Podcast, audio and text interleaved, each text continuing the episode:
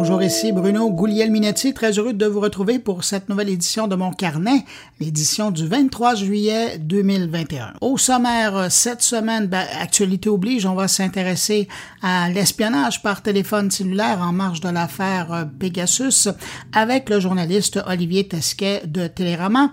On va poursuivre avec le dilemme entre vie privée et vie moderne, avoir ou pas des objets connectés chez soi. C'est un choix, pas une obligation. Alors, on va en parler avec Lionel Tardy de la Digital School de Paris. Et puis, tant qu'à être en France, on va y rester pour passer un moment avec un visionnaire que j'apprécie beaucoup dans le monde du numérique, Rafi Aladja. Et euh, si le nom vous dit quelque chose, c'est euh, qu'il est le créateur et fondateur bien des choses euh, et une de ses créations, probablement les plus connues, demeure le Nabastag. Alors avec lui, on va parler du retour en force de la voix comme interface et en particulier de son nouveau service Juice, un assistant vocal pour les gens qui veulent rester informés.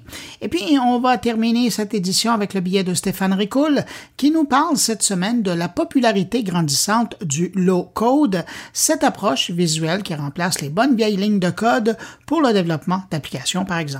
Alors voilà pour les sujets de cette édition. Sinon, ben, j'en profite pour souligner l'écoute de cinq auditrices que je salue à l'instant. Salutations à Pascal Marquis, Josiane Lacaire, Karine Michel, José Saint-Hilaire et Marianne Beauchamp. À vous cinq, merci pour votre écoute. Et puis merci à vous que je n'ai pas nommé, mais qui m'écoutez en ce moment. Merci de m'accueillir entre vos deux oreilles cette semaine. Alors sur ce, je vous souhaite à tous une bonne écoute. Je le disais en ouverture de mon carnet, troublante histoire cette semaine alors que 17 rédactions à travers le monde publiaient les résultats d'une vaste enquête faite sur une base de données contenant plus de 50 000 numéros de téléphone qui auraient peut-être été ciblés par le système d'espionnage Pegasus, un logiciel d'espionnage créé par l'entreprise israélienne NSO Group et qui servirait notamment les intérêts d'une dizaine d'États. Sur cette liste, on retrouve pas mal de journalistes, des politiciens, des influenceurs sociaux, des fonctionnaires et des militaires sociaux et politiques.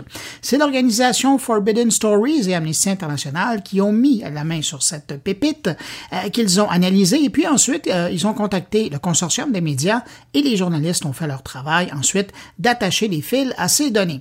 C'est comme ça qu'on a appris que des chefs d'État étaient ciblés, dont le président français, le roi du Maroc, des gens très près des chefs d'État, du pouvoir et même leurs conjoints. Imaginez, on aurait euh, même ciblé le Dalai Lama, mais comme lui a pas vraiment de téléphone intelligent, ben on a ciblé le téléphone de quelqu'un qui le fréquentait beaucoup. Et ce qui est pernicieux avec ce système Pegasus, c'est qu'il s'installe avec une facilité déconcertante. Imaginez le client du groupe NSO euh, qui veut espionner quelqu'un n'a qu'à donner un numéro de téléphone intelligent actif et Pegasus lui envoie un texto texto qui arrive sans affichage ou même émettre un son d'arrivée, bref, transparent pour la victime. Et puis une fois que le téléphone est infecté par euh, Pegasus, ben, euh, Pegasus capte tout. Conversation téléphonique, appel vidéo, courriel, texto, photo, messagerie, rédaction sur l'appareil. Il y a même un accès au microphone pour écouter les conversations autour de l'appareil. Bref, un petit frisson dans le dos, tout ça pour espionner des victimes. Et déjà, les journalistes ont relié quelques morts en prison et autres crimes en lien avec l'utilisation du système du groupe NSO et officiellement un système qui euh, doit servir pour combattre le crime et le terrorisme. Mais le problème, c'est que certains clients euh, de l'entreprise et gouvernement semblent l'utiliser pour des faits bien moins glorieux. En passant après vérification auprès d'Amnesty International Canada, on m'a confirmé qu'aucun numéro de téléphone canadien n'était sur la liste des 50 000 numéros ciblés, mais ils ont également précisé que certains utilisateurs des téléphones ciblés étaient, eux, en territoire canadien. Alors, pour prendre un peu de recul sur la question, j'ai pensé me tourner vers un journaliste de Télérama qui s'intéresse à la cybersurveillance depuis un moment et qui a même publié d'ailleurs deux livres sur le sujet, dont un plus récent qui s'intéresse notamment aux fameuses applications de traçage des porteurs de COVID. On le rejoint à Paris. Bonjour Olivier Tesquet. Bonjour. Olivier Tesquet, euh, je vous ai suivi euh, pendant euh, toute la semaine commenter, y aller de vos tweets concernant l'histoire Pegasus. Comment vous avez réagi à la publication par Le Monde, mais aussi par d'autres journaux, de cette histoire qui a été recherchée par Forbidden Stories? Alors moi, ce qui m'a, ce premier sentiment qui m'a animé, on va dire, quand, quand j'ai vu les infos qui ont commencé à, sortir en, début de semaine, euh, c'est que je me suis dit enfin, en fait. Moi, ça fait euh, des années maintenant que je vois comme ça NSO, euh, qui est cette espèce de, triangle des Bermudes où il se passe énormément de choses et où on voit que c'est un vrai sujet, un vrai danger pour, pour les démocraties, hein, pas seulement pour la démocratie en tant que telle, mais pour tout un tas de pays où c'est un facteur de déstabilisation dans le monde. Euh, et je me suis dit, enfin, le grand public va pouvoir euh, comprendre un peu mieux de quoi il s'agit et découvrir l'ampleur de ce phénomène, parce que quand on parle de NSO, évidemment, alors là on parle de d'une entreprise en particulier et d'un logiciel spécifiquement, euh, mais c'est un peu ou l'arbre qui cache la forêt ou la pointe émergée de, de l'iceberg. Oui, puis vous le disiez, hein, la, réaction a été là parce que, bon, on apprenait, je pense que ça a pris même pas 24 heures, et Amazon débranchait le compte de l'entreprise, de son service. Mais vous le disiez, enfin on en parle parce qu'il y a eu d'autres vagues. C'est quoi? C'est la troisième fois qu'on en parle de façon importante, mais personne n'écoutait? Bah, jusqu'à présent, euh, on en parlait peut-être de manière un peu plus euh, sporadique ou dans des médias qui étaient moins, exposés, moins grand public. Euh, moi, je pense notamment au travail qu'a fait le Citizen Lab de, Toronto euh, depuis, maintenant quelques années, hein, depuis 2016-2017 notamment, pour analyser vraiment les téléphones de, de journalistes, de militants des droits humains, d'avocats, d'opposants politiques, qui leur ont transmis leur téléphone et qui ont permis de mettre au point un véritable protocole pour essayer de, de, de comprendre un peu ce qui s'était passé et comment euh, ces personnes-là avaient pu être euh, infectées. Donc on avait des exemples assez documentés au Mexique, par exemple, où on sait que c'est le premier client euh, historiquement de, de NSO et qu'ils en ont acheté euh, euh, un peu euh, par, brouette entière pour surveiller aussi bien euh, la société civile que l'opposition politique. On sait même que les narcotrafiquants sont très intéressés parce qu'évidemment, au Mexique, la frontière entre l'État et les narcotrafiquants est parfois assez, assez ténue. On a eu des exemples documentés sur les Émirats arabes unis. Euh, voilà, on a eu des, petits cas comme ça qui ont éclos un peu partout. Mais jusqu'ici, on n'avait pas euh, l'espèce de vision panoramique avec des chiffres assez vertigineux et terrifiants euh, à mettre en face. C'est-à-dire qu'aujourd'hui, quand on parle d'une liste de 50 000 cibles, il faut bien préciser que c'est 50 000 cibles potentielles et que c'est pas nécessairement 50 000 personnes infectées, mais on se rend compte que euh, tout ça est d'une ampleur assez, gigantesque. Et donc finalement, c'est le moment où euh, l'opinion publique, la classe politique, les grands médias commencent à comprendre qu'en fait, personne n'est immunisé ou protégé contre ce type de technologie qui est évidemment très invasive. Et pour quelqu'un qui est comme vous, euh, ça fait au moins dix ans, de mémoire, ça fait au moins dix ans que je vous vois aller publier, commenter sur le sujet. C'est oui, c'est ouf, on commence à en parler, mais à quelque part, pour vous, il n'y a rien de nouveau là-dedans. Alors, j'essaie de résister euh, contre cette, euh, cette sensation-là, parce que c'est vrai que c'est quelque chose qu'on a pu euh, euh, entendre ou lire, notamment pendant, pendant l'affaire Snowden en 2013, où on avait beaucoup de gens qui suivaient depuis longtemps les services de renseignement et qui, au moment où l'affaire a éclaté, dit bon bah voilà finalement rien de très neuf sous le soleil c'est des choses qui ont été assez largement documentées. Moi je crois que c'est aussi le travail des journalistes euh, dans ce type de situation de faire l'effort justement d'aller euh, vers le grand public pour essayer d'informer le plus de monde possible et euh, admettre que pour beaucoup beaucoup de gens ces choses-là vont pas nécessairement de, de soi que par ailleurs c'est un vrai débat qui, qui mérite d'être d'être tenu que ça pose un certain nombre de de questions très cruciales sur la santé euh, des pays dans lesquels, euh, dans lesquels on vit, la santé démocratique de ces pays-là. Donc, euh, je, moi, je trouve que c'est toujours une bonne chose que par ailleurs je suis toujours assez admiratif de la façon dont de grands médias internationaux arrivent à travailler main dans la main pour exploiter des données où c'est compliqué sur des sujets qui sont évidemment très très complexes. Euh, donc moi j'ai plutôt envie de, de tirer un, coup de chapeau à ce genre d'initiative. Euh, et puis par ailleurs, ça offre quand même tout un tas de nouvelles informations. Euh, moi, comme vous le disiez, ça fait alors ça fait une dizaine d'années maintenant que je travaille sur ces sujets-là, euh, particulièrement la vente de technologies de surveillance. Et je m'intéresse à NSO depuis euh, on va dire, allez, 3, 3 4 ans, et j'avais commencé un long thread sur Twitter. J'avais senti un peu que ça allait devenir un sujet brûlant, donc j'avais commencé ça en 2019.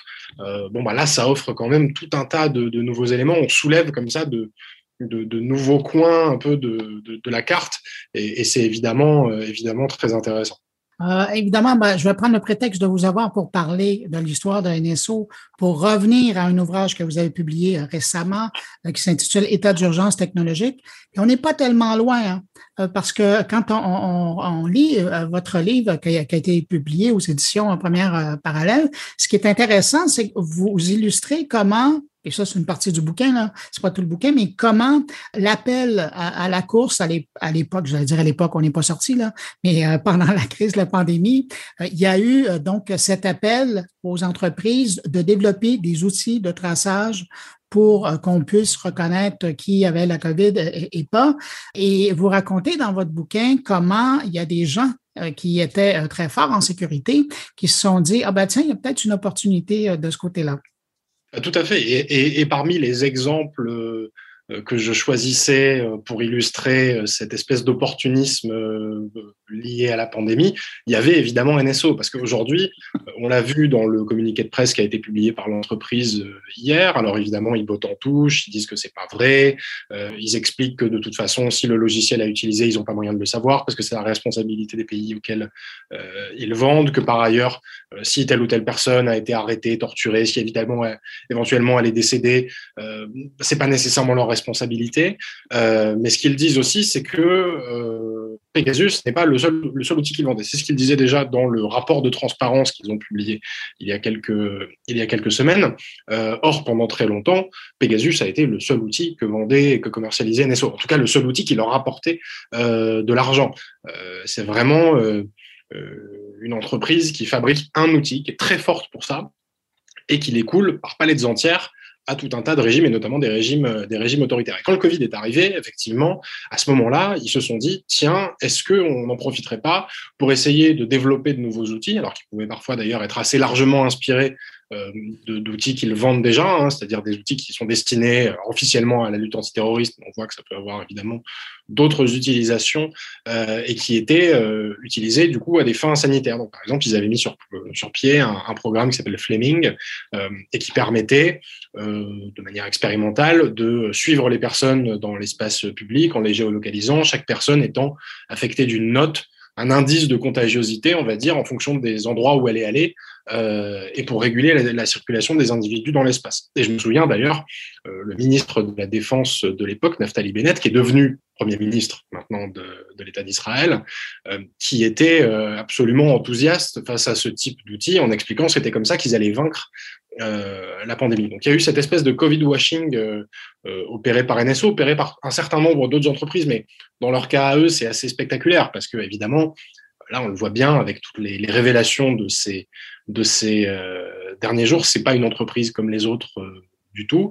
et c'est très intéressant de voir que pendant cette période de crise sanitaire, il y a eu cette tentation extrêmement forte de se présenter comme une entreprise qui finalement avait pour mission de sauver des vies. C'était vraiment se racheter une sorte de virginité en, euh, en, se faisant passer pour un acteur vertueux et un acteur nécessaire dans la lutte contre le, contre le Covid.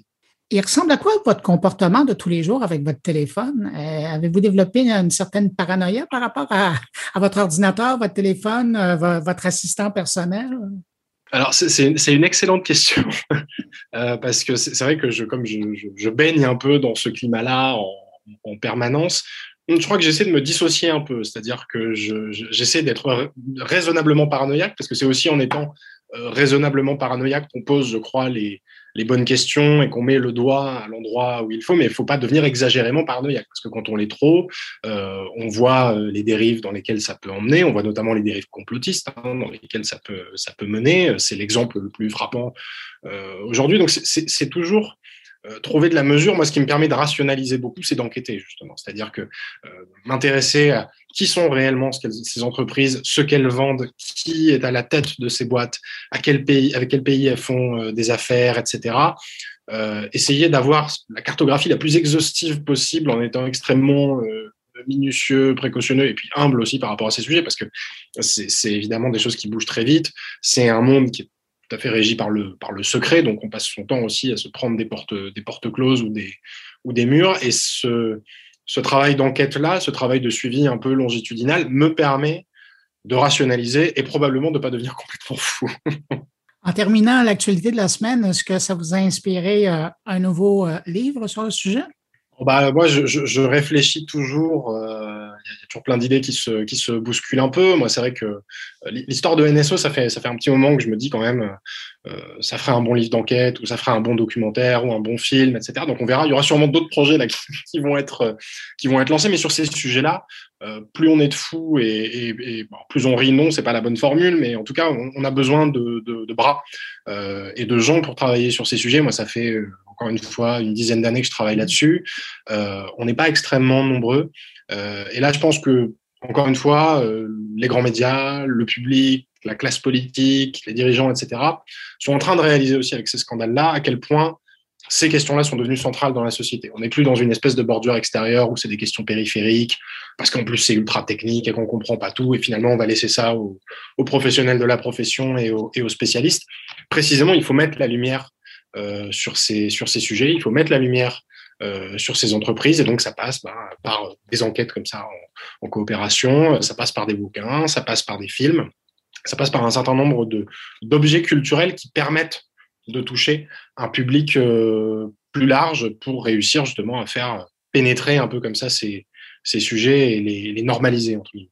Oui, puis pour les Français, cette semaine, ça a été très concret. Quand on a sorti euh, du chapeau que euh, le Maroc euh, s'intéressait probablement au téléphone du président de la République, ben, il y a des comptes à rendre de part et d'autre tout à fait. Et puis, ça pose, euh, et puis ça pose des questions qui sont des questions euh, diplomatiques, c'est-à-dire qu'au-delà de, de, des questions de, de, répression euh, de la liberté d'expression, du profilage d'opposants politiques, d'arrestations arbitraires, etc., qui ont été documentées, c'était les premières révélations pour le coup, euh, se pose aussi la question des, des, des, conséquences diplomatiques de ce genre de, de révélations, parce que NSO n'est pas une entreprise qui serait un, un super méchant de James Bond et qui évolue dans une opacité, une opacité totale, oui, mais ils sont dans une forme de légalité et ils sont totalement soutenus, notamment par les autorités euh, israéliennes. Pour Israël, aujourd'hui, NSO est un moyen de faire du soft power et, et, de normaliser les relations avec un certain nombre de pays. On remarquera, depuis que NSO a été vendu à l'Arabie Saoudite ou au Maroc, par exemple, pour prendre deux clients un peu emblématiques,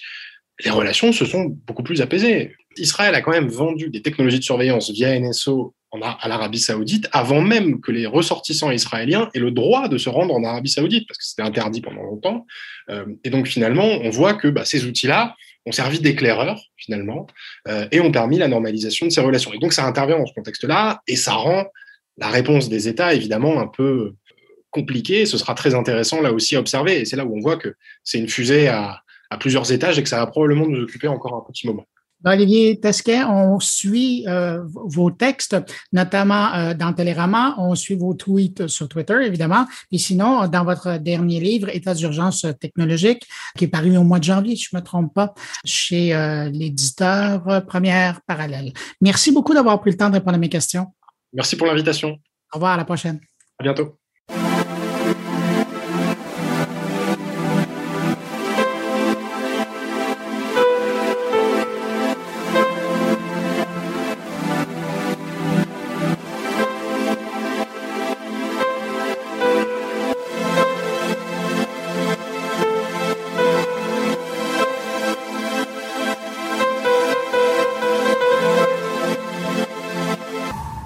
So Cette semaine également, euh, il y a Lionel Tardy, qui est notamment professeur à la Digital School de Paris, qui a publié un billet de réflexion pas mal intéressant sur euh, les questions qui sont soulevées par l'utilisation des objets connectés aujourd'hui. Pensez évidemment à votre téléphone intelligent, c'est le premier objet intelligent qu'on a, hein. d'ailleurs celui avec lequel peut-être vous m'écoutez présentement, mais aussi tous les autres appareils qui commencent à apparaître dans nos demeures, les bornes intelligentes, les lumières intelligentes, les thermostats, autant de générateurs de données sur nous et nos habitudes. Alors Lionel Tardy s'intéresse aux dilemmes et aux responsabilités qui entourent l'utilisation de ce type d'appareil et la responsabilité des gens qui décident de les utiliser. Une approche de la question différente de ce à quoi on est normalement habitué. Alors je vous invite à aller le lire, vous serez peut-être d'accord, peut-être pas, mais en tout cas, il soulève d'intéressantes questions et c'est pour cette raison que je voulais lui parler aujourd'hui. On va le rejoindre à l'instant. Bonjour Lionel Tardy. Bonjour Bruno, j'ai toujours beaucoup plus de mal à prononcer ton nom qui est plus compliqué je trouve que le mien. Donc comme je ne veux pas faire de petites fautes avec un mauvais accent qui vient d'outre-Atlantique, je dis bonjour Bruno et très ravi de t'entendre aujourd'hui. C'est un avantage stratégique en entrevue, ça, d'avoir un nom euh, compliqué comme le mien. Lionel, si on se parle cette semaine, c'est parce que tu as signé dans le monde des grandes écoles un article qui m'a interpellé parce que c'est rare qu'on prend cet angle de la question. Ça concerne, puis je, je, l'ai tweeté, j'en ai parlé, c'était même dans mon infolette cette semaine, euh, c'est intitulé Le paradoxe des objets connectés, données personnelles et confidentielles. Et ce que tu amènes en premier plan, c'est cette euh, question de vie moderne versus vie privée, fonctionnalité versus données privées. Essentiellement, ce que tu es en train de nous dire, c'est qu'à un moment donné, il euh, faut faire des choix il faut être conséquent avec ses choix. Oui, exactement. C'est-à-dire que ce qui m'a fait penser à ça, alors même s'il y a cet article, évidemment, je ne l'ai pas écrit hier, on y avait pensé euh, lors de la sortie, notamment des AirTags euh, d'Apple qui ont, qui ont fait forcément, quand un nouveau produit tellement attendu, tellement annoncé d'Apple euh, sort, il fait forcément du bruit.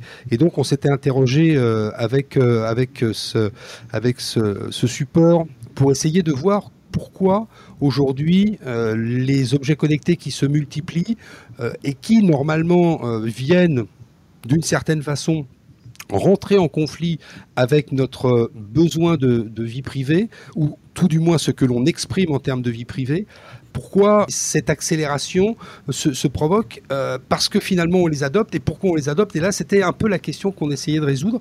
Et entre-temps, évidemment, comme tu le sais, le vaccin ou les vaccins contre la Covid-19 sont arrivés. Et nous, en France, on a évidemment beaucoup de gens qui parlent de liberté. Et alors, liberté, alors, depuis le règlement européen sur euh, le règlement de la gestion des données privées, le RGPD, entre toutes ces données que l'on collecte de façon euh, directe ou indirecte et que nous nous donnons de façon consciente ou inconsciente, et puis tout ce que l'on réclame en tant que liberté, et, je ne vais pas revenir sur les événements en France il y a quelques, il y a quelques jours avec des défilés euh, en, en parlant de passe sanitaire, c'est comme un marquage comme l'étoile jaune pendant la guerre, enfin des trucs compliqués. On, met la liberté à peu près entre toutes les, à toutes les sauces et, on avait envie de s'interroger dans un très court article hein, euh, pour se dire mais quel est le moteur qui fait le succès à la fois de ces objets connectés et le fait que nous les adoptons, nous, de façon euh, massive, euh, consciemment ou inconsciemment, que nous les adoptons et donc qui faisons par, par écho leur succès. Voilà, c'était le, sujet sans, dévoiler pour l'instant, évidemment, la réponse que j'essaye d'apporter, euh, très modestement d'ailleurs. Oui, mais, ce que tu nous amènes, dans le fond, c'est euh, essentiellement le coût versus le bénéfice qu'on obtient. Oui, alors exactement. En fait, on, doit pouvoir, euh, parce qu'il y a eu des études qui ont été faites, moi j'avais fait quelques recherches sur les informations que nous laissons, on va dire nos informations euh, euh, d'usage, nos informations comportementales que nous laissons. Alors, on, les connaît bien, euh, le moteur de recherche Google, on lui demande à peu près tout et n'importe quoi. Google a, su nous dire il y a déjà quelques années qu'il était capable de savoir, avant même qu'elle ne le sache, si une femme était enceinte.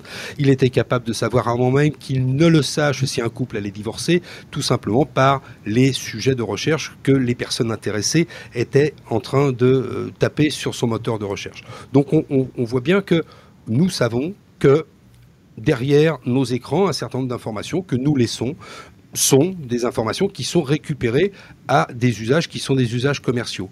Et donc il y a quand même des études qui ont été faites sur euh, finalement les personnes qui, qui se laissent convaincre par ces objets connectés ou par le premier des objets connectés, qui est le smartphone, et qui finalement a fait exploser ces, GAFAM, qui, que l'on appelle GAFAM en fait que depuis 2010, euh, c'est-à-dire qu'ils sont complètement omniprésents parce qu'ils sont dans notre poche toute la journée eh bien, euh, notre smartphone, ce premier des objets connectés, on pouvait se dire, bah, finalement, comme disait un cycliste français, à l'insu de notre plein gré, il récupère des informations nous concernant. Et on s'en rend compte que quand on fait une étude, eh bien, euh, les personnes qui laissent le plus facilement leurs données personnelles, ce sont ceux qui savent pertinemment que leurs données personnelles sont utilisées.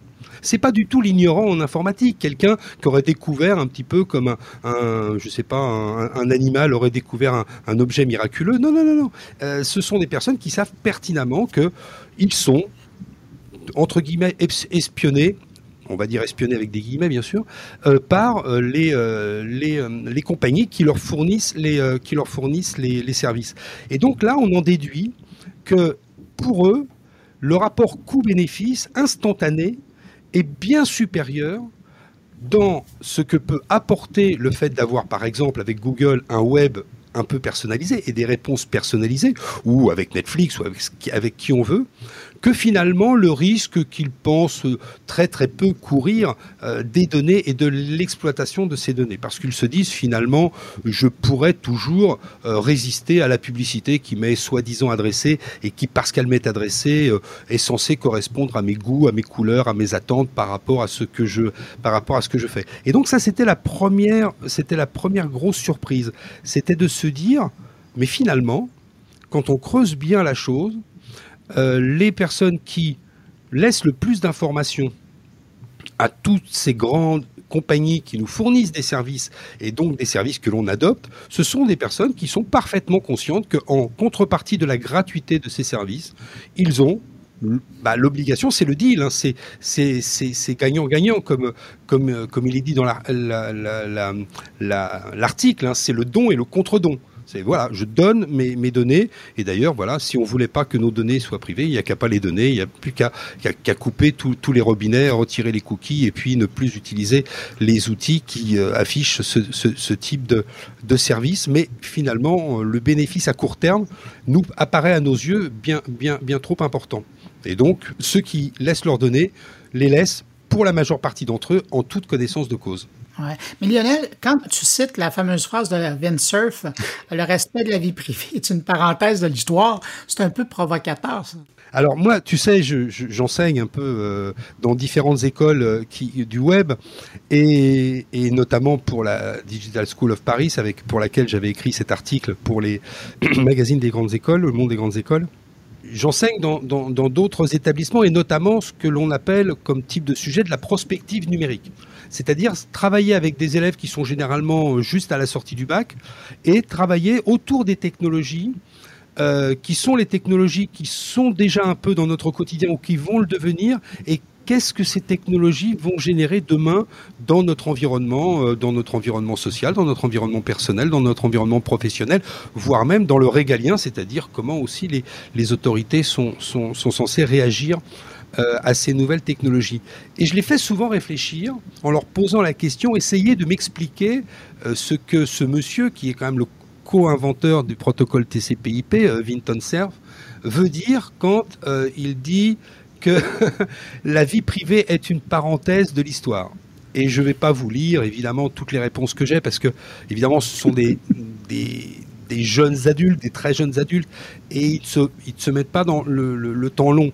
Mais moi, pour moi, euh, ce qu'il dit par là euh, est une chose très simple, c'est que la vie privée est une invention de l'ère industrielle.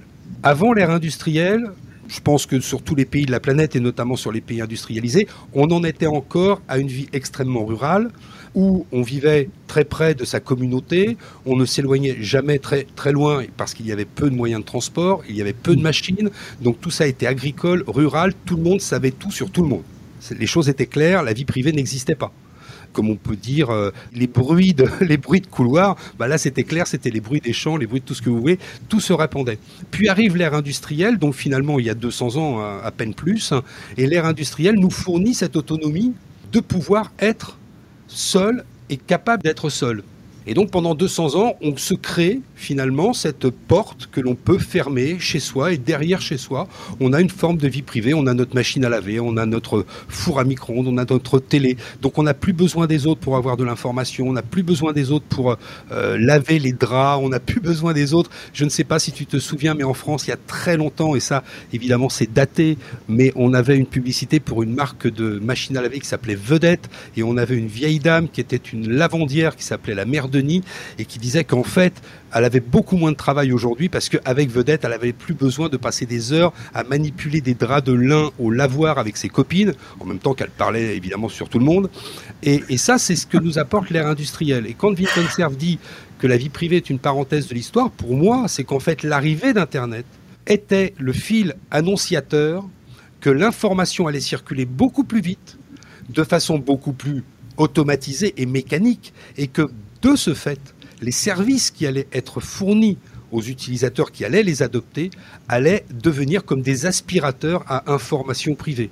Et donc cette vie privée est une parenthèse de l'histoire, de la grande histoire du monde, puisqu'en fait la vie privée n'aura duré que 200 ans. Et donc il y, a, la notion aussi de vie privée. C'est une chose d'avoir la vie privée par rapport aux gens qui nous entourent, mais il y a aussi l'utilisation des données privées. Ça, c'est autre chose. Oui, complètement. Et c'est d'ailleurs bien pour ça que l'on essaye de faire cette différence entre les données que l'on est conscient de fournir finalement en, contre, en contrepartie euh, de services bien, bien normaux, euh, prenons l'exemple pareil hein, de tout un tas de services Internet qui étaient truffés de publicité parce que les sites étaient monétisés. Alors on avait des, des displays publicitaires un peu partout. Et puis ces displays publicitaires, évidemment, il y avait des ad blockers. Alors on s'amusait à bloquer euh, et donc on n'avait plus de publicité. Mais ce que je disais à, toutes ces personnes, souvent assez jeunes, qui, qui, voulaient ne plus bloquer la publicité, je leur dis mais rappelez-vous de toute façon tout ce qui est gratuit c'est qu'il y a une contrepartie. Et on dit en France que si c'est gratuit, c'est que le produit, c'est vous.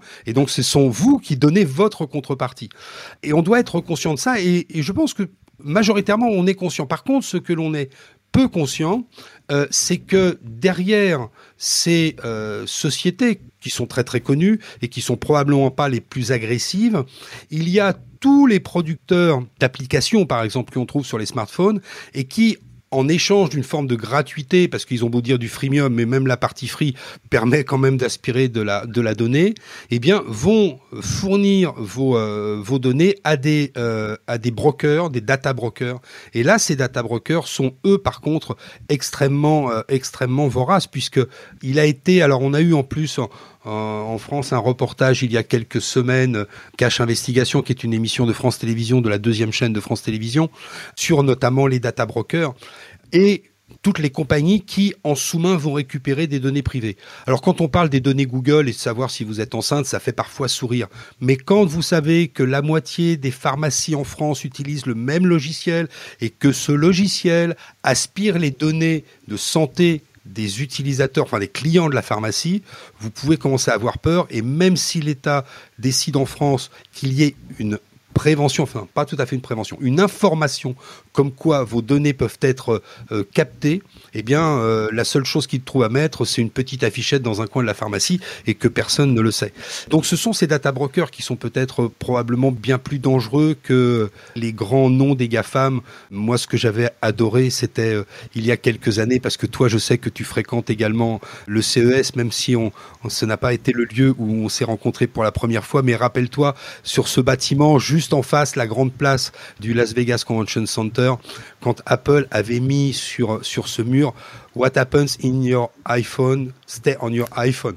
Et en bas, juste au pied, sur la grande place, il y avait Google, qui avait son énorme stand. Et à l'époque, je crois qu'il y avait des journalistes, peut-être des gens comme toi, pertinents, qui avaient essayé de faire le calcul que même quelqu'un qui avait un iPhone euh, laissait à peu près 6 mégas de données à Google par jour et de façon consciente ou inconsciente, mais en tout cas, c'était les services en contrepartie de ce don qu'il avait gratuitement fourni par Google. Ah, Lionel Tardy, ben, on va arrêter là, mais merci d'avoir pris le temps de partager euh, donc tes réflexions sur le sujet. Moi, je vais inviter les gens, euh, s'ils euh, sont intéressés, de lire l'article qui concerne, d'aller faire un tour sur moncarnet.com, sur la fiche de l'émission, ils pourront trouver le lien pour trouver le texte. Lionel Tardy, enseignant notamment à la Digital School de Paris, puis aussi analyste et co-animateur du podcast Digital Man. Merci d'avoir répondu à mes questions. Puis merci à la prochaine. Beaucoup, Bruno. À très vite.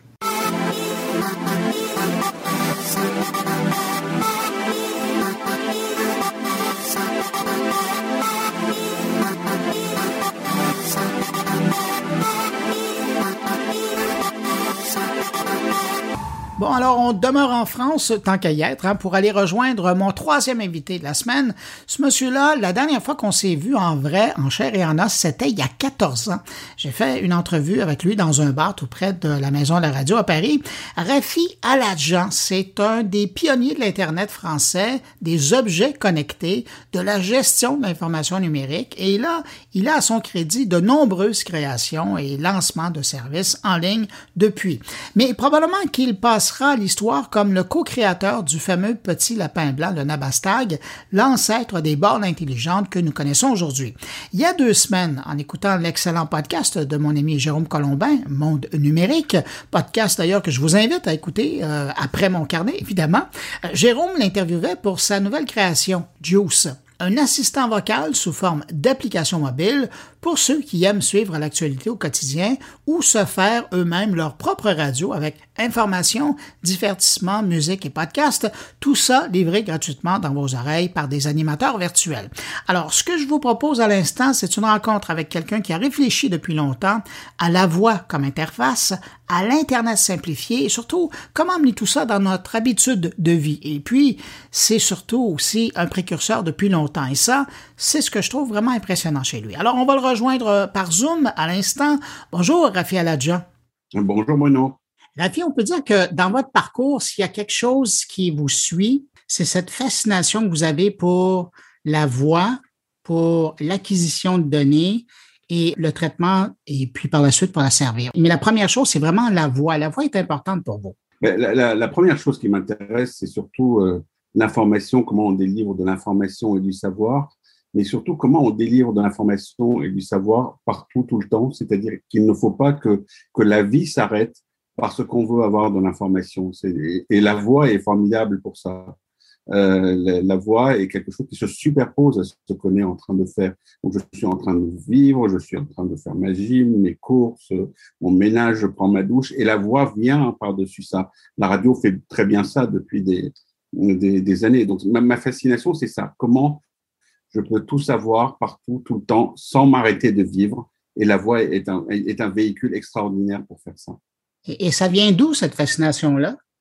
Bah, la, fascination, elle est pour euh, à la base de, pour euh, le fait de, de, savoir tout, enfin cette illusion que je peux, je pourrais tout, tout savoir. Quand j'avais 10 ans, on m'a offert un livre qui s'appelait, euh, dans lequel il y avait tous les, tous les gens célèbres, et parmi tous ces gens célèbres, il y en avait un qui m'a toujours fasciné, qui s'appelle Pic de la Mirandole, qui était censé euh, au XIVe siècle savoir tout sur tout. C'était l'homme universel. Et, et, et j'ai toujours eu ce fantasme de devenir Pic de la Mirandole. C'est d'ailleurs un de mes enfants qui s'appelle Pic, en hommage à Pic de la Mirandole. C'est pas son premier prénom, mais euh, et, et, c'est cette illusion-là qui est que euh, on peut savoir tout sur tout. C'est pas juste ce qui m'intéresse, et d'avoir cette espèce de, de, de gourmandise, cette, cette espèce de d'avidité à, à apprendre des choses, à savoir des choses. Et, ça, ça se voit très tôt. Hein? Euh, on va pas faire une bio, les gens peuvent aller euh, chercher. Euh, vous êtes bien documenté sur Internet.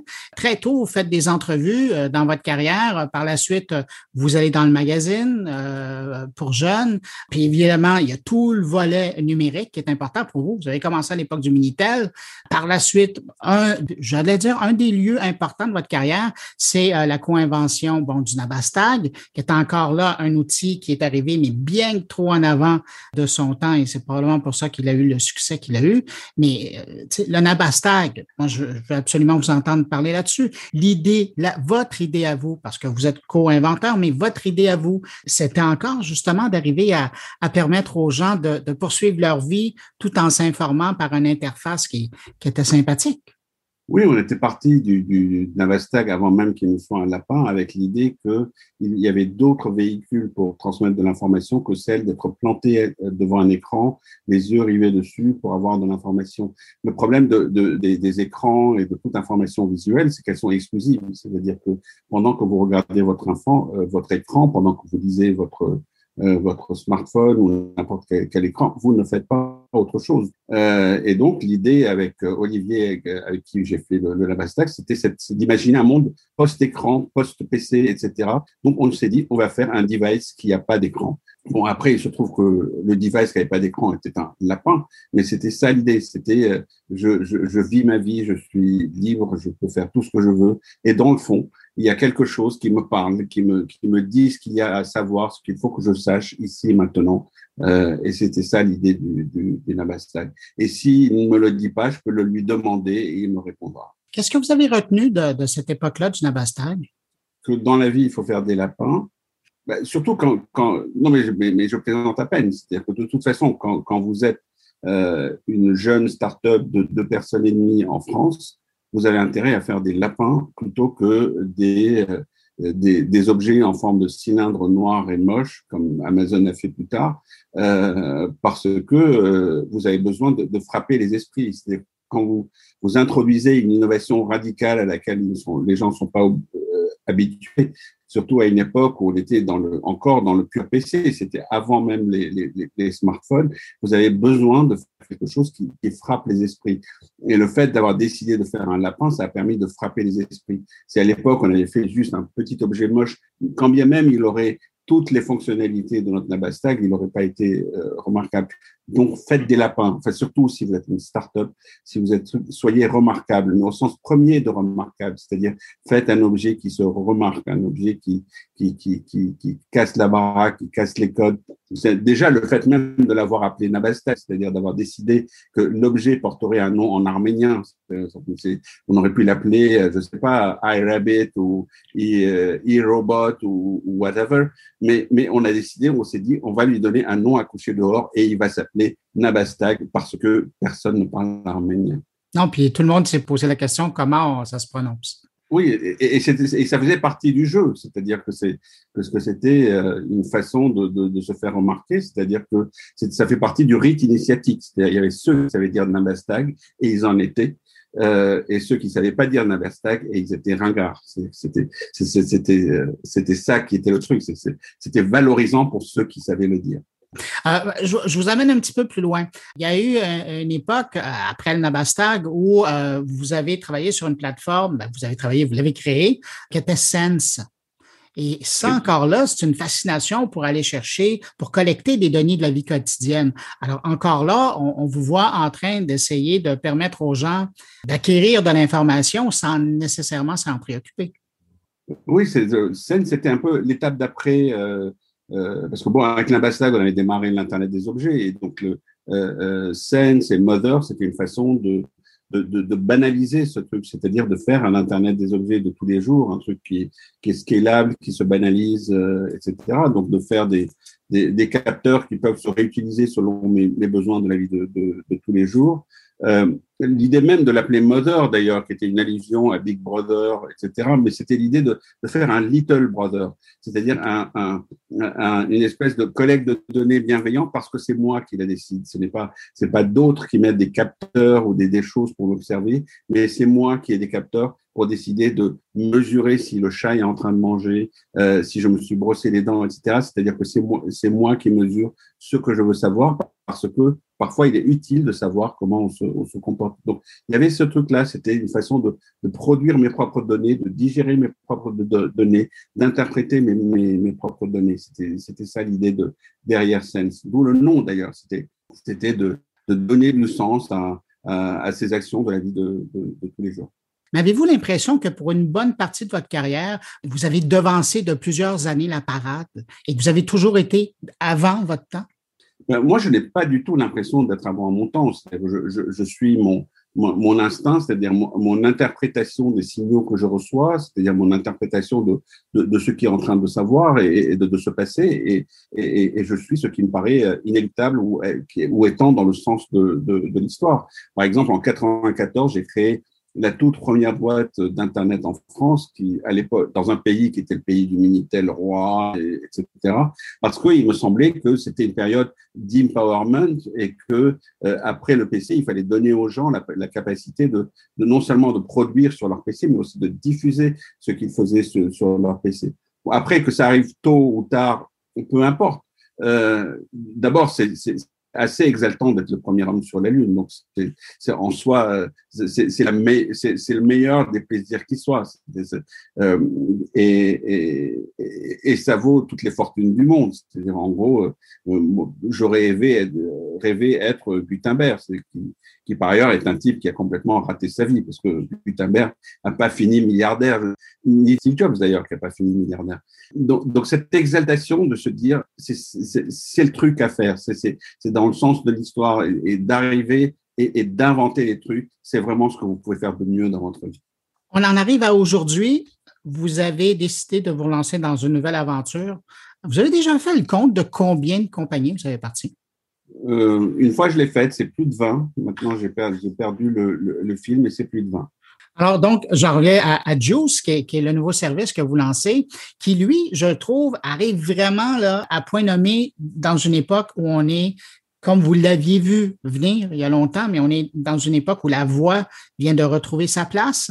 Euh, on est bombardé euh, un peu partout là, par euh, plein d'interfaces qui nous proposent d'accéder avec la voix. Et donc, vous, vous arrivez avec un outil qui nous permet de savoir, d'être informé. Je reviens à cette notion que vous disiez au, tout début de l'entrevue, par un outil qui permet de connecter sur les différents points d'intérêt pour nous et de nous livrer cette information au, au, quotidien. C'est un peu ça, Juice?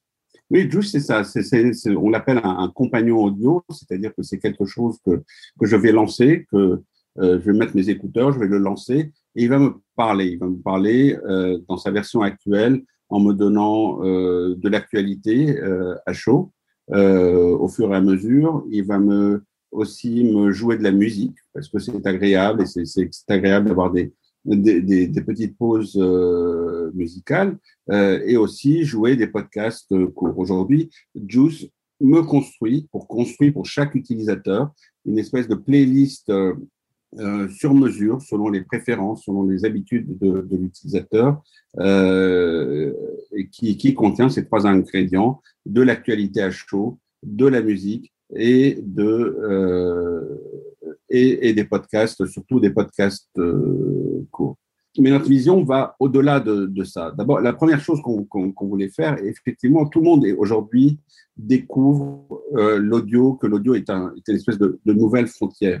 Et ce qui est intéressant dans, dans, dans l'audio, c'est que c'est quelque chose qui s'est produit un peu bottom-up. Euh, le, le, ce qui est fulgurant, c'est ce qui s'est passé dans, les, dans le podcast. Le podcast, c'est un vieux truc. Le podcast, ça existe depuis plus de 15 ans, 20 ans. Voilà un truc qui existait depuis 15, 20 ans, qui était déjà là.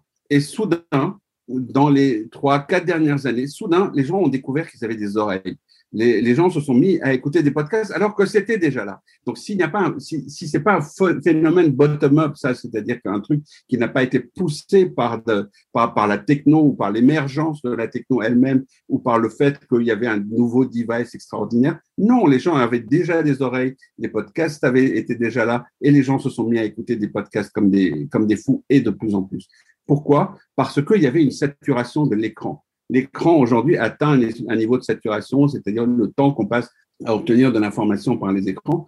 Donc, les gens se sont jetés sur les podcasts. Après, il y a des choses qui sont, qui ont, qui sont venues renforcer ce, phénomène, qui sont par exemple les AirPods, c'est-à-dire que je pouvais avoir cette espèce de prothèse que j'ai dans les oreilles et, et, qui me permettent à tout moment, sans même que je les enlève, enlève, c'est-à-dire qu'on pense même plus à les enlever parce qu'on ne les sent plus, un truc qui me parle à l'oreille en permanence euh, tout le temps. Donc, l'audio est venu avec ça.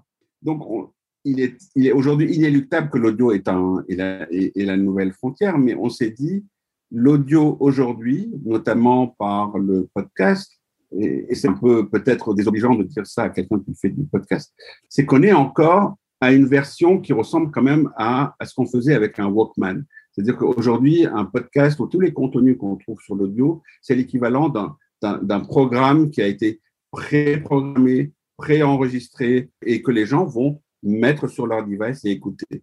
Ce qu'on a réussi à faire avec le temps, c'est dématérialiser la cassette, dématérialiser le, transport, mais quand tout est dit, c'est jamais comme une cassette que je mets dans mon audio.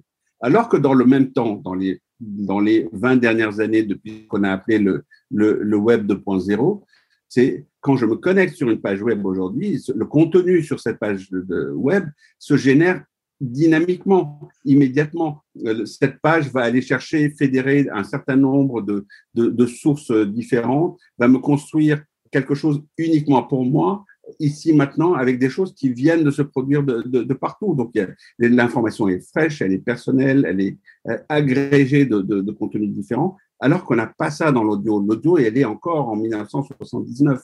Euh, donc, on s'est dit, il faut faire un audio 2.0. Donc, Juice, la première chose qu'est Juice, c'est ça, l'audio 2.0, un contenu qui est généré pour moi ici, maintenant, dynamiquement, euh, selon l'actualité, selon qui je suis, selon où je suis, etc. Donc, juste faire que l'audio rattrape le web visuel.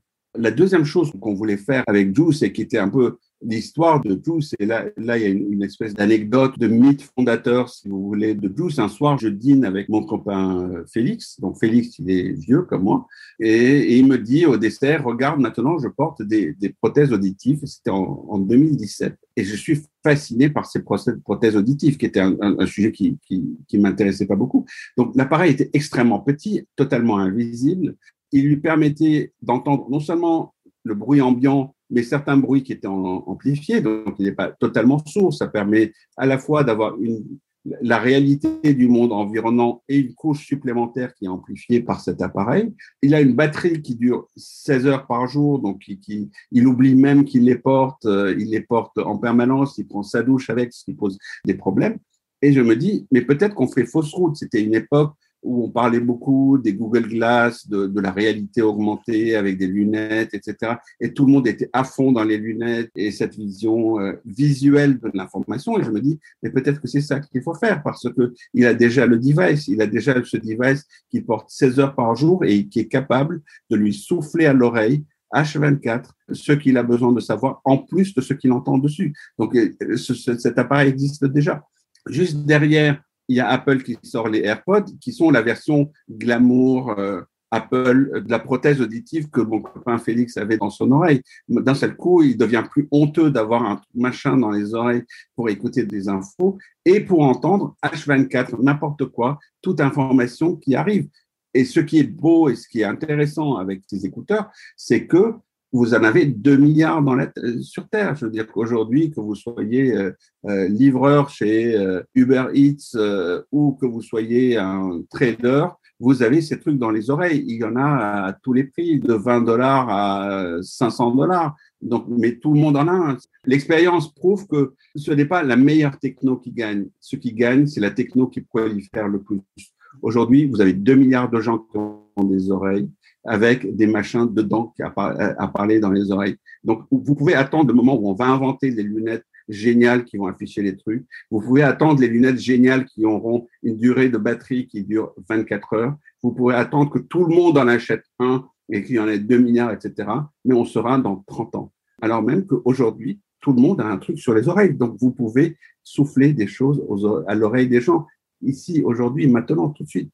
Et donc, Juice, c'est ça c'est créer un truc qui, donc nous on a appelé ça Jiminy Cricket au départ en hommage à, Jiminy Cricket dans Pinocchio, c'est-à-dire un personnage bienveillant que j'ai sur l'épaule et qui en permanence me donne l'info ou le conseil ou le truc que dont j'ai besoin immédiatement euh, à l'oreille. Donc on est parti de, ça et qui fait en fait une espèce de réalité augmentée euh, audio ou, un homme augmenté par le par l'audio, si on veut le, le dire comme ça. Donc Jiminy Cricket, le problème, c'est que c'est une marque déposée de Disney et donc on, on, ne plaisante pas avec ces choses-là. Donc euh, Jiminy Cricket est devenu JC. Mais le problème avec JC, c'est que ça veut dire Jésus-Christ aussi, et c'est un peu chiant. Et donc JC est devenu Juice. Aussi parce que quand on fait du natural language euh, processing, euh, on cherche des juicy words pour donner du, du sens au, au, au texte, etc. Et donc on, notre but, c'est quand même de, remonter des choses qui ont un sens. Et donc, c'est ça. Mais dans Juice, vous avez vraiment poussé, parce que vous auriez pu tout simplement pousser l'information, mais vous avez décidé de jouer sur une expérience plus personnalisée avec les utilisateurs. Donc, on sent presque qu'il y a vraiment quelqu'un qui est avec nous là. Quand on l'utilise, c'est pas euh, béatement une voix euh, synthétique qui nous lit des textes. Il y a, on a comme l'impression qu'il y a quelqu'un qui est là de l'autre côté ou dans notre oreille, si vous voulez, et qui nous amène cette information là. là. Et ça, c'était l'autre partie de, de, qui était extrêmement excitante à, à faire. C'est que, euh, comme je le disais tout à l'heure avec le lapin, c'est le moment où vous décidez de faire un device et le moment où vous décidez que ce device sera un lapin. C'est un, truc qui, est assez rigolo et excitant à faire. Nous, on avait un problème technique qui était, il faut délivrer un message personnel, un programme personnalisé pour chaque utilisateur. Mais pour faire ça, ou bien vous avez autant de speakers qu'il y a d'utilisateurs qui lisent le message, etc. Mais je ne sais pas pourquoi c'est quand même pas très économique. Euh, ou bien vous avez des voix de synthèse. Donc vous avez ce problème avec un truc qui est pas glamour du tout, qui est la voix de synthèse, la voix de robot. Tout le monde dit ah, des voix des robots. Et on s'est dit, ben, on va rendre les voix de robots excitantes, on va rendre les voix de robots intéressantes, etc. Parce qu'on est obligé d'en passer là. C'est si, si j'ai en permanence un truc personnel, rien que pour moi, qui me souffle à l'oreille, il n'y a pas d'autre solution que ce soit une voix de robot. Et donc, on s'est amusé à rendre les voix de robots bien. D'abord, on a, on a choisi les meilleures voix de robots existantes, on a fabriqué les nôtres. Euh, ça, c'était assez drôle aussi euh, de, fabriquer ses propres euh, voix de robots avec des, mêmes, caractères. On a une, voix de robot qui s'appelle Bernard, la voix de synthèse dépressive. Ben, Bernard, la voix de synthèse dépressive, a été entièrement entraîné en lisant des fables de La Fontaine. C'est-à-dire que si vous prenez un robot, vous le, nourrissez de, fables de La Fontaine, eh bien, ça crée une voix dépressive, ce qui est assez étonnant comme résultat.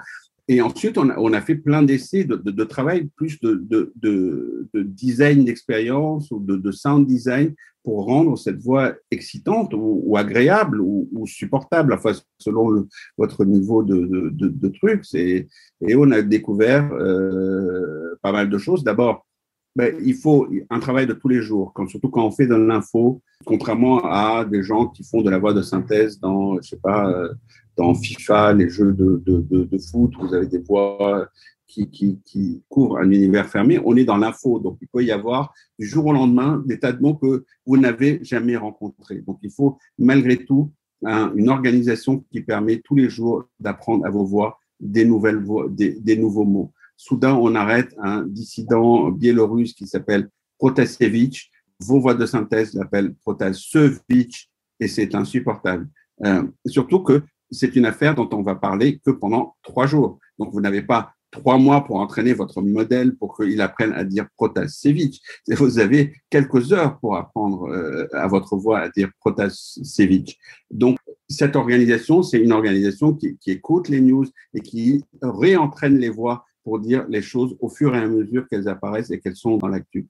La deuxième chose, c'est comment on vous fait oublier que c'est des voix de synthèse. Il y a, on a découvert plusieurs trucs. Quand vous mettez un fond sur une voix de synthèse, que ce soit de la musique, façon CNN, un truc, truc euh, breaking news, euh, ça donne l'impression, ça vous crée une espèce de, contexte culturel tel que, que vous avez l'impression que, que c'est quelque chose de familier et, donc que c'est une vraie personne. Ou un truc qui était beaucoup plus marrant, c'est si vous mettez un, un bruit de hall de gare, de foule derrière une voix de synthèse, vous avez l'impression que c'est une vraie personne parce que vous avez l'impression qu'elle est dans l'espace, qu'elle est dans mhm. un univers physique et donc qu'elle est forcément physique et que vous oubliez que en fait c'est un, une voix de synthèse. Et puis le fait de leur donner des noms, le fait de leur donner un caractère, le fait de les rendre faillibles aussi, parce que quand même ce sont des intelligences artificielles et, c'est exaspérant les intelligences artificielles, c'est quand même des trucs qui disent euh, je suis une intelligence artificielle, je suis infaillible, je sais tout, etc. C'est quand même un peu humiliant pour nous qui sommes des humains. Donc, on a inculqué nos, nos faiblesses humaines à nos voix de synthèse. Elles doutent, elles sont pas faillibles. Notre monsieur météo parfois doute de ce qu'il dit et parfois ce qu'il dit est faux parce que c'est comme ça et parce que il faut faire descendre les voies de synthèse sur Terre et pas nous monter vers le ciel des, des voies de synthèse. Et vous avez été sensible à l'expérience jusqu'à aussi être attentif aux accents, notamment l'accent québécois. Voilà, c'était une, une, des choses qui, qui était extrêmement utile. D'abord parce que personnellement, j'aime bien l'accent euh, québécois, voir les expressions québécoises que j'utilise personnellement, euh, ce que souvent on me fait expliquer. Par exemple, tantôt est un mot que j'explique, que j'utilise souvent et que les Français n'utilisent pas. Mais aussi parce que, bon, vous avez quand même, malgré tout, un certain nombre de, problèmes quand vous faites de l'audio. Euh, c'est que l'audio, est, beaucoup plus pauvre qu'une interface visuelle. Dans une interface visuelle, vous avez un certain nombre d'éléments de contexte parce que vous avez l'écran, vous avez un certain nombre de méta-informations qui vont vous dire ce que tu es en train de lire, c'est une news euh, internationale, euh, euh, votre, logo en haut, et, donc imperceptiblement, l'utilisateur perçoit. Quand vous êtes en audio, vous n'avez pas tous ces trucs de contexte. Et donc, il faut jouer sur toutes les cordes possibles. Et l'accent est une façon de, de, le faire. Déjà, une différenciation de voix, et nous en avons 21, euh, mais une différenciation d'accent permet aussi de, de, typer les choses et de, et de caractériser les, les, choses. Donc, on a choisi de délivrer toutes les informations internationales avec des voix québécoises. Et ça marche extraordinairement bien parce que pour un, bon, on n'est pas spécialement euh, pour une audience euh, française, mais plus euh, francophone. Malgré tout, il y a beaucoup plus de Français qu'autre chose. Et que pour un Français, le fait d'avoir des nouvelles internationales avec une voix québécoise rajoute un, je ne sais quoi, une, internationalité, un, au-delà du, du, petit truc, du petit monde franco-français à l'information. Et ça marche extraordinairement bien. On a on a deux journalistes robots qui s'appellent Edith Pic et Jean René et on les adore. C'est fascinant de vous entendre parler. On a vraiment l'impression qu'il y a une rédaction qui est là, virtuelle, mais qu'il y a une rédaction qui est là à, tous les jours à, suivre l'information. Qu'est-ce qui s'en vient pour vous? Là, évidemment, ben, vous êtes pris euh, au quotidien avec Juice à son développement, à s'assurer qu'il arrive à suivre l'actualité pour bien la livrer. Quand vous regardez là un petit peu plus en avant, euh, qu'est-ce que vous voyez pour vous? Ben, pour nous, c'est juste Aujourd'hui, c'est un service qui sert uniquement de euh, d'abord pour délivrer des news et une expérience agréable à écouter euh, assez longtemps. Mais, l'idée, c'est vraiment euh, ce truc d'origine qui est de faire Jiminy Cricket, c'est-à-dire d'avoir cette espèce d'assistant personnel qui va devenir de plus en plus personnel, c'est-à-dire qui est capable de me dire à chaque moment de ma vie, de manière bienveillante, tiens, tu devrais faire attention à ça. Voilà ce qu'il faudrait que tu saches. C'est par exemple, euh, avant que tu ne rentres dans cette réunion, euh, euh, celui que tu vas rencontrer, c'est c'est un tel, voilà les trois derniers tweets qu'il a sortis, etc. C'est un peu proche. On a, on a quelques modèles comme ça qui existent déjà. il, y a, il y a par exemple les, présentateurs de, de, télévision, ils ont ce qui s'appelle l'oreillette en, ah. Euh, en France et qui permet à la régie de leur dire euh, pose-lui telle question, attention à ça, on n'a pas, etc. Donc, donc, de, leur euh, donner le sentiment qu'il se passe quelque chose. Il y a euh, dans les séries américaines du moins les, les gens des Secret Service qui ont cette espèce d'oreillette avec le, petit fil euh, avec des tortillons qui leur dit attention au type avec le sac à dos, etc. Les coureurs du Tour de France, ils ont ça avec où, où, leur management leur dit maintenant tu attaques, maintenant tu reprends, etc. et tout ça. Et plus généralement, on a tous un GPS. Et, le GPS est un objet de, grande fascination. Euh, parce que le GPS, ça dit quoi? Ça veut dire que avant, de conduire, on s'arrêtait sur le rebord de la route, on sortait sa carte, euh, on lisait tout le chemin qu'il fallait faire et on le mettait dans le buffer de sa tête. On, on emmagasinait toute une information dans sa tête en se disant ça va me servir dans le futur. Et ensuite, on reprenait sa route, on se mettait à, vivre, c'est-à-dire à, conduire, et on se disait euh, qu'est-ce qu'il fallait que je fasse ici, maintenant, et qu'est-ce qu'il fallait que je sache? Le, le GPS, ce qu'il a apporté, c'est de délivrer la juste bonne information au moment dont j'en ai besoin. C'est-à-dire de sortir de ce moment où on bufferise l'information pour des fois que ça servirait dans le futur, mais à juste en, ici, en ce moment, à ce tournant, ce qu'il faut que je sache, c'est que je dois tourner à gauche. Et, ça m'est égal de savoir que au prochain tournant, je vais tourner à droite ou à gauche, etc. J'ai pas besoin de savoir toute l'histoire ou de m'encombrer l'esprit avec ça. Euh, j'ai juste besoin d'avoir l'information. Et donc, peut-être que on peut GPSiser une grande partie de l'information, c'est-à-dire d'obtenir l'information dont on a besoin ici et maintenant, tout de suite, glisser dans mon oreille en me disant, tiens, il faudrait que tu saches ça, ça et ça, ici, maintenant. Alors, c'est un gros travail. C'est, c'est, non seulement il faut être pertinent, euh, non seulement il faut, il y a un truc qui est, qui est extrêmement important et qu'on sous-estime beaucoup, c'est le tact. C'est-à-dire que euh, c'est pas possible de, de, lire une page Wikipédia dans l'oreille de quelqu'un chaque fois qu'il passe devant la Tour Eiffel en disant, tu sais, c'est la Tour Eiffel, elle a été conçue en 1889 et elle mesure 300 mètres, etc. Donc, il, faut savoir délivrer l'information de, manière concise, polie, euh, etc. Donc, il y a beaucoup de challenges qui ne sont pas que des challenges techniques, mais aussi des challenges de design. Et ça, c'est passionnant. C'est-à-dire qu'on imagine, on voit bien quelqu'un qui est ça, qui a, juste un, une espèce de, petit, une pincée de complément d'information à tout moment de sa vie qui lui permet d'enrichir sa, sa, relation sans qu'il ait besoin de sortir son smartphone en disant ah qu'est-ce qu'il faut que je sache ici maintenant euh, tout de suite. Je vous écoute, puis j'ai l'impression qu'on va avoir euh, Juice dans nos oreilles pendant longtemps. Je vous le souhaite. Rafi Aladjan, cofondateur de Juice et de nombreuses autres inventions et services. Merci d'avoir pris le temps de me parler aujourd'hui. Merci, Bruno.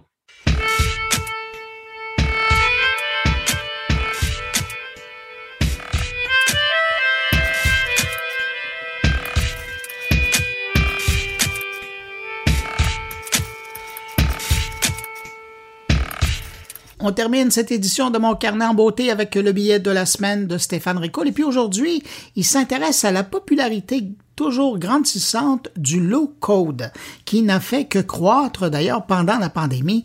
Et c'est pas parti pour finir.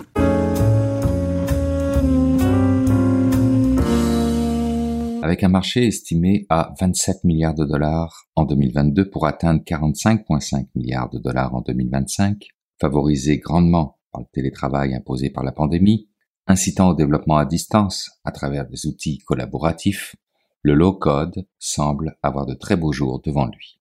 Une note très élaborée de Virgile Leclerc, publiée par l'Institut Rousseau, dresse un portrait de ce que le low-code et le no-code permet d'apporter en matière d'impact environnementaux, économiques et sociaux liés au numérique.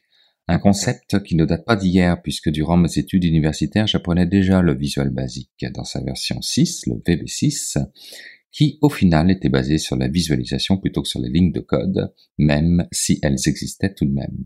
Le low code avant le low code. Loin de s'essouffler depuis, le low code a pris son air d'aller pour finir par s'imposer puisque selon Gartner, d'ici à 2024, ce seront pas loin de 65% de toutes les applications qui seront développées via des plateformes de développement low-code. Pour les entreprises, il existe à cela de nombreux avantages, dont celui de la facilité à déployer leurs programmes d'innovation et de transformation numérique selon Nathalie Gagliordi dans un article paru le 17 février dernier, faisant suite à l'apparition des chiffres de Gardner. Une notion donc d'agilité ou de semblant d'eux, mais qui, à tout le moins, permet de s'affranchir d'une partie de la production de lignes de code. Mais le véritable levier économique que le low-code apporte aux entreprises, c'est celui basé sur la rareté des ressources qui savent coder et la surenchère qui s'ensuit. Le numérique qu'ils ont fait naître est en train de les auto-disrupter, au point où 41% des employés qui personnalisent ou créent des données ou et des solutions technologiques ne travaillent pas dans les services TI de leur entreprise un phénomène tout de même amusant à observer même si circonscrit à des applications relativement simples ou ne nécessitant tout le moins d'intégration complexe aux infrastructures existantes. Il n'est aucunement question que cela remplace à terme des applications sur mesure pour la plupart des moyennes et des grandes entreprises. Et quand on parle de disruption de marché, on ne peut qu'évoquer nos joueurs habituels que sont Google, Amazon et Microsoft car il faut comprendre que ce low code n'est rendu possible que grâce à la facilité d'accès aux plateformes que propose le cloud computing. C'est pas pour rien que Google a racheté la plateforme de développement No Code AppSheet, que Microsoft renforce son offre low code dans son Power Apps et que Amazon lance Honeycode, un outil de développement low code intégré directement dans AWS. L'idée pour ces trois joueurs étant de proposer des environnements de travail à la fois complets et centralisés afin d'aller chercher encore un peu plus de contrôle sur les données numériques. On comprend dès lors qu'encore un peu plus, nos trois mousquetaires se rendent indispensables aux autres entreprises. Et de nouveau, nous sommes en droit de nous poser la question de gouvernance des données en cas de litige ou d'incident. Vite comme ça, plus c'est facile à développer, plus on va en faire. Plus on va en faire, plus on va en utiliser. Plus on va en utiliser, plus on va consommer de l'énergie pour. Et plus la consommation d'énergie sera grande, plus le coût écologique le sera aussi. Quand on sait que les data centers représentent déjà près de 15% des émissions de gaz à effet de serre liées au numérique, on peut avoir quelques sueurs froides juste à s'imaginer ce qui s'en vient. Alors, simplifier, oui, mais en toute conscience, s'il vous plaît. Modifions collectivement nos comportements et les géants du numérique en feront même. Faisons plus simple pour faire moins, pour moins utiliser. Changeons nos paradigmes, c'est aussi une promesse que le numérique peut économiquement remplir.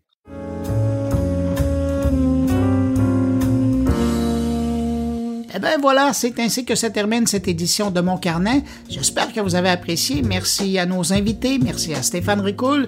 Quant à vous qui m'écoutez entre vos deux oreilles, merci d'avoir été là jusqu'à la fin.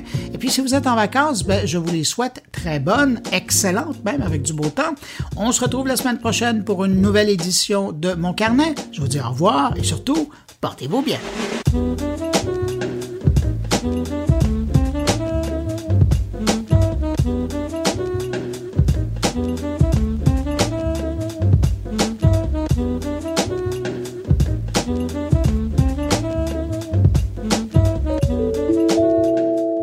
Production goulielminetti.com